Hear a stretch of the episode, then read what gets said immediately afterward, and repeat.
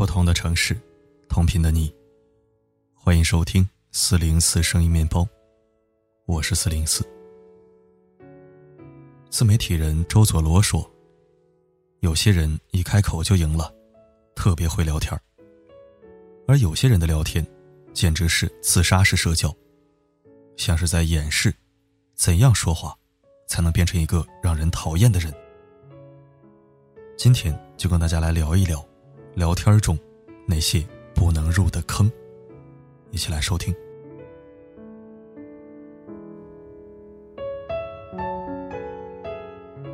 第一坑，废话连篇，没有重点。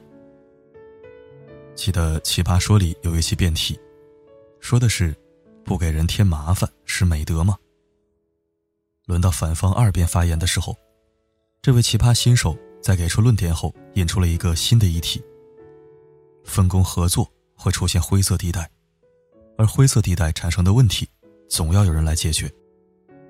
于是他开始长篇大论的对这个灰色地带进行了一番解释。单单举例就花了三四分钟，整个过程拖沓冗长，没有重点，观众听得一头雾水。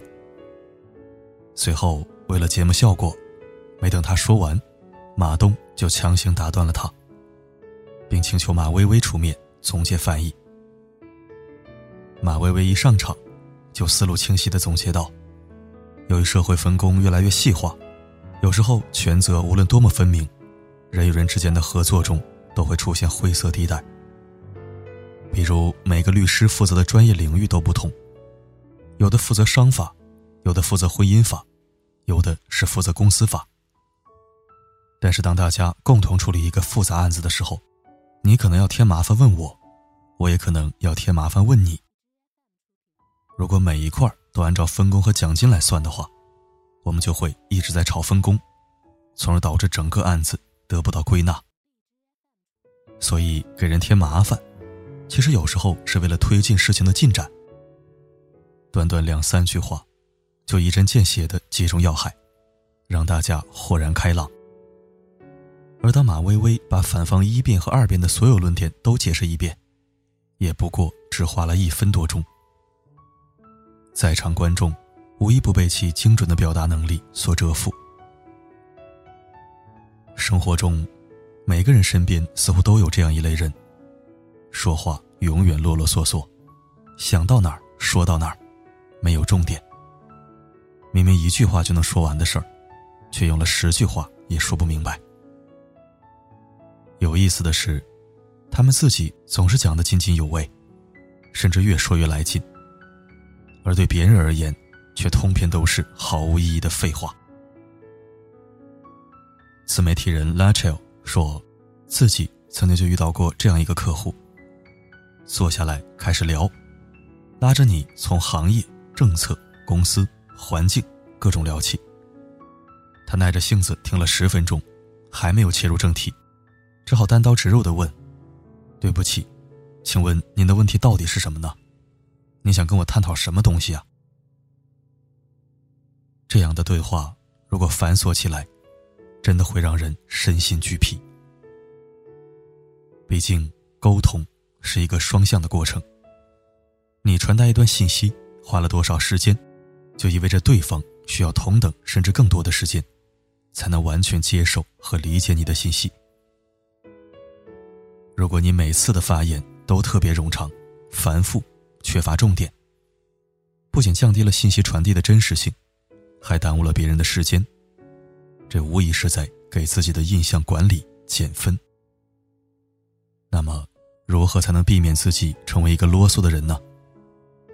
我们首先要明白，沟通对象是谁，有什么需求。如果需求不明显、不明确，要怎样通过提问等方式？来挖掘需求，哪些是对方可以明确表述的需求？哪些是对方表达不出来的需求？针对对方的需求，核心的解决方案是什么？对于这样的方案，对方的认知程度如何？怎样表达，对方才容易接受？搞清楚了这些问题，其实也就明白了，自己所讲的每一句话。是否有利于传达核心的信息点。关注信息点，删除不能传达信息点的篇幅和语言，才能一语中的，让沟通变得更有效率。沟通第二坑是只管说，不顾听者的反应。前几天我接到这样一个电话：“您好，我是某银行工作人员，请问您是某先生是吗？”我说：“是的。”这边看到您某某信用卡这一两个月都有比较大额的消费。说到这儿，我以为是要给我提升信用卡额度，于是耐心听了下去。我们行最近有一个某某活动。上次刷的那些钱，您下个月不用还，然后分成六个月，每个月只需要还多少多少就可以了。听到这儿，我知道了，他是让我办理信用卡分期还款。于是等他停顿下来之后，我就客气的告诉他：“不好意思，我不需要。”可电话那头似乎并没有听我的意见，又继续介绍他推荐的套餐。我不忍心直接挂断电话。有耐心听了一会儿，准备找时机重复一遍自己的意思。可当我说了三遍不需要之后，对方还在另一头滔滔不绝。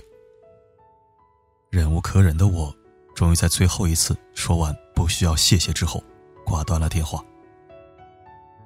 这大概是我接到过情商最低的业务员电话，没有之一。因为整个过程他都是自说自话。完全不顾及听的人的感受。如果他在听到我的意见之后问我一句：“您拒绝办理是有别的原因吗？”我兴许还能跟他多聊几句。如果后面听到比较打动人的点，指不定我就改变主意了。听过这么一个冷笑话，说有一个对上帝非常虔诚的牧师，一生都在努力传教。有一天，他坐上了一辆出租车前往目的地。结果遇上一个开车不仅野蛮，而且全无章法的司机。他超速、闯红灯、逆行，吓得牧师一路祈祷。结果司机还是因为和火车抢道而被撞翻了，车毁人亡。牧师和司机都去见了上帝。到了天堂，使者圣彼得指着一个巨大的豪宅和司机讲：“喏，这是你的房子。”然后指着一个又小又破的房子，对牧师说：“嗯，这是你的。”牧师非常委屈地说：“这不公平！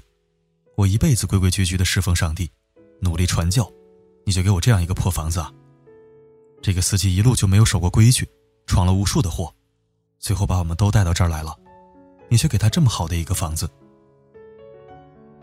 圣彼得说：“你虽然一辈子都在传教。”可是每次你在教堂里宣讲的时候，听众们都在睡觉，而坐他车的人总是在祈祷。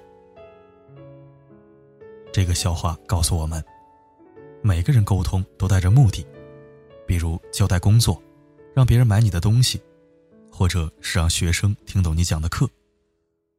你的目的是让听众接受你所要传递的信息，但是很多人忘记了这个目的。只考虑怎么把自己想说的话说完，根本不去考虑听者是否能接受。就像前面的银行业务员和那个牧师，在沟通中，你能讲的多少，并不取决于你所准备的内容、讲话的速度，而是取决于听众接受的速度，以及专注程度。这也是我们做事应该保持的态度，宁可少做点事。让每件事情都产生应该产生的效果，也不要为了完成任务而不讲究效果的做一堆无用功。沟通第三坑，先入为主揣测别人的想法。曾经在刘主任的一篇文章中看到过一个故事，说有一位高学历、高收入、外形也很好的男生，总是难以维持一段长久稳定的恋情。他的感情发展基本是这样的。认识一个不错的姑娘，于是狂热的追求对方，后来没有追到，或者是好不容易追到了，一个月以内必然分手。很多人都觉得他可能只是比较倒霉，或者恋爱的运气差了一点后来有朋友看了他的聊天记录截图，才发现，他的恋情完全是被自己的自杀式聊天给毁掉的。举个例子吧，他喜欢上一个姑娘，聊了半个月，就开始约人家出去旅游。姑娘明确表示，才认识半个月，想要慢慢接触，不想跟他出去旅游，而且也没空啊。结果他竟然非常认真的回了一句：“我觉得你心里肯定很想。”不用欲拒还迎了，这种套路太老套了。你赶紧定一下时间，我要订票了。后来又有一次，他约姑娘去看电影，怎么个约法呢？买好电影票，选好影院，然后直接跟姑娘说：“我在你公司楼下，接你下班，一起去看电影啊。”也不问问人家想看哪部，有没有中意的影院，具体什么时间比较有空，就约上了。算是姑娘脾气好，于是很给面子的跟他去看了电影。看完电影，他还在想旅游的事儿。最后，姑娘在微信上告诉他，两个人性格不合适，还是当普通朋友比较好，并且自己也不喜欢他。结果，这位男生又开启了自杀式回复：“你胡说，你明明很喜欢我，你敢当着我面说你不喜欢我吗？你就不要再对我用这种套路了，没用的。”大家都是成年人，真诚交往不行吗？再说你这年纪也不小了，巴拉巴拉。后来又发生了一些争执，姑娘无奈拉黑了他。男生直到最后也不明白，随意揣测别人的想法，其实是对他人极度不尊重。姑娘之所以拉黑他，就是因为男生从头到尾都在以己夺人。无论是强迫他跟自己旅游，还是邀请他看电影的方式，都让他觉得非常不尊重人。给自己设定一个自以为对的规则，再以此来先入为主的揣测别人的想法，这是很多人思考问题的本能。然而，这种过于主观的判断，不仅会混淆人际关系的界限感，还会拉低他人对自己的信任。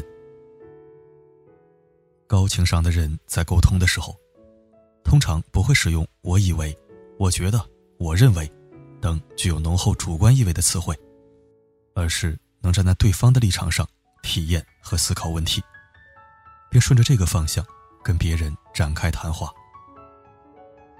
和这样的人相处，你会感觉很舒服，因为既不用担心被误解，又能感受到被尊重、被接纳的善意。会说话的人，一开口就赢了。这句话一点也不夸张。无论是在工作上，还是感情上，会说话的人，都赢得比别人漂亮。辩论之神黄执中曾说过：“人生的困扰，十有八九都出在人际关系上；而人际关系的困扰，十有八九，都是因为沟通出了问题。”所以，当你总是抱怨自己运气不好、怀才不遇时，可能就需要停下来反思一下：我的沟通能力达标了吗？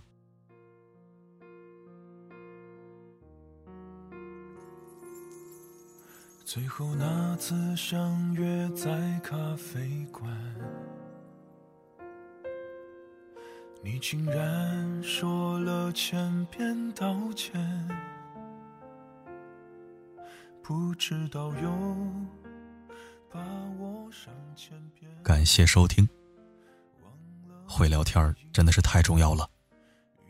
俗话说：“酒逢知己千杯少，话不投机半句多。”有时候两个人投不投机，真的不是性格问题，而是沟通问题。废话一堆，自说自话，以己夺人，都是沟通大忌。我一直觉得，在做人之前要学会做事，在做事之前，一定要先会说话，否则一切都会适得其反，不尽人意。好了，今天的分享就到这里，我是四零四。不管发生什么，我一直都在。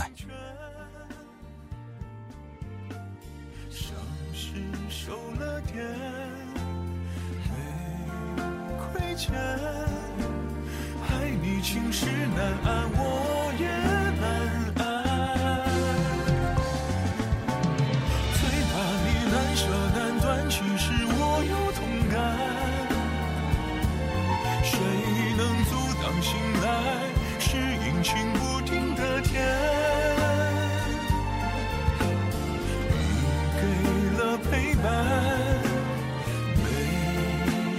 前，怪我爱一个人偏要到终点。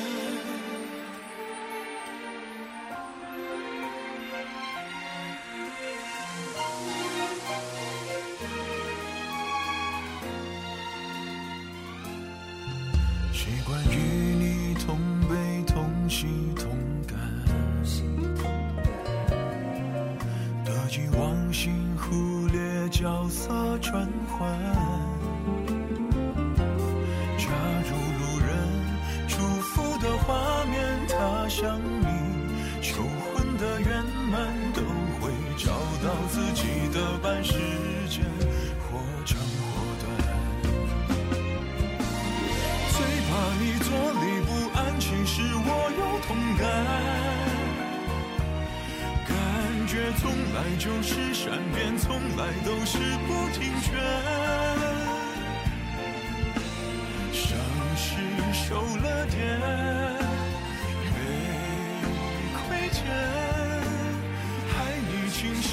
安，我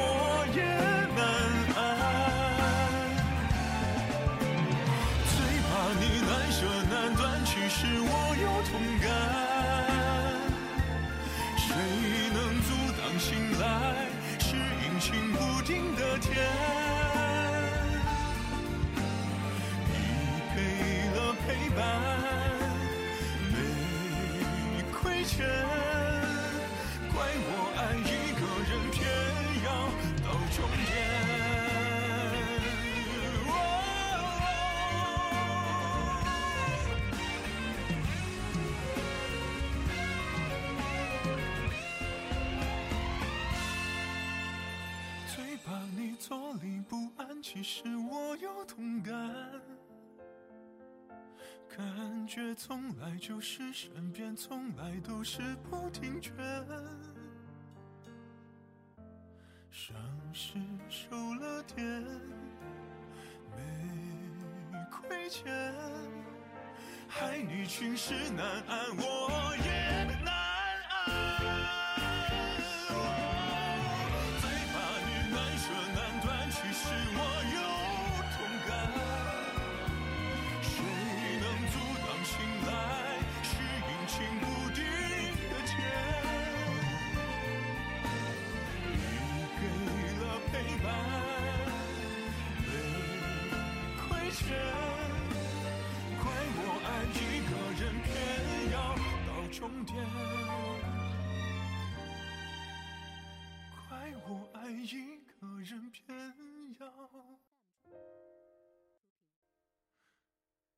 终点。